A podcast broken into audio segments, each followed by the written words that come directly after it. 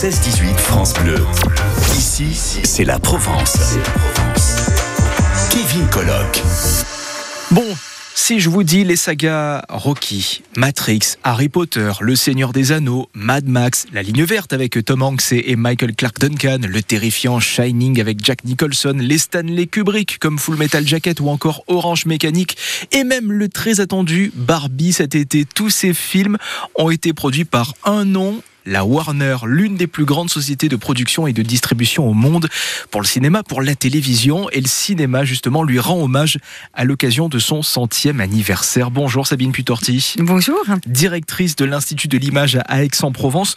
Pourquoi c'est important de fêter ce rendez-vous? La Warner, ça a forcément un lien avec nous, quelque part au fond de nous? Bien sûr. Et puis c'était une évidence pour l'Institut de l'image qui travaille cette histoire du cinéma à longueur de, de cycle et notamment du, du, du cinéma américain un de ces grands classiques, de s'inscrire dans cet événement. Donc nous sommes tout à fait heureux de, de le faire et de reparcourir euh, euh, toutes ces décennies en essayant dans chaque décennie de trouver un ou deux films emblématiques pour en révéler sa diversité. Et notamment ce film qui a relancé la Warner au moment où elle faisait quasiment banqueroute. Nous sommes en, en 1927, c'est ça? C'est ça, avec le chanteur de jazz donc Ouais. on va montrer euh, donc sur grand écran et qui a été un événement et donc on est tout à fait intéressé. On va le faire d'ailleurs en partenariat avec euh, Extra Swing, avec le, le président de ce festival et qui va venir nous raconter en fait comment, parce que vous savez que ce film euh, par la la particularité d'avoir été tourné avec un acteur blanc grimé en noir, ce Mhm. qui fait quand même un peu polémique. Donc c'est très important de le présenter aujourd'hui pour le resituer dans son contexte historique. Et justement, comment vous travaillez à faire comprendre bah, qu'avant, c'était pas comme maintenant?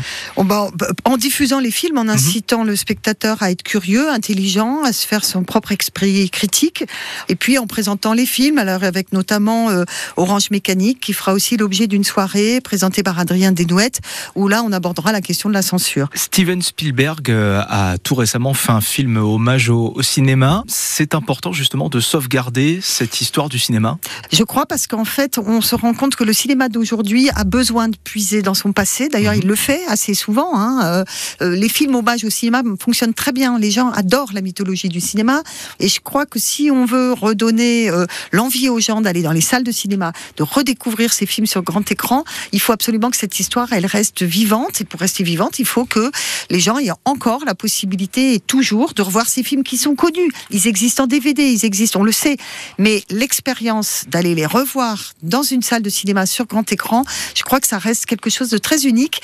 Et il y a un plaisir tout à fait particulier, et nous on le sait parce qu'on le vit quotidiennement, à- quand on voit les spectateurs qui sortent de, de- de ces séances, on a une émotion qui est vraiment euh, tout à fait euh, particulière. Et c'est à découvrir à l'Institut de l'image d'Aix-en-Provence avec France Bleu. Rendez-vous jusqu'au 30 juin pour La Warner à 100 ans à vivre à, à nos côtés. Merci beaucoup Sabine Putorti. Merci à vous.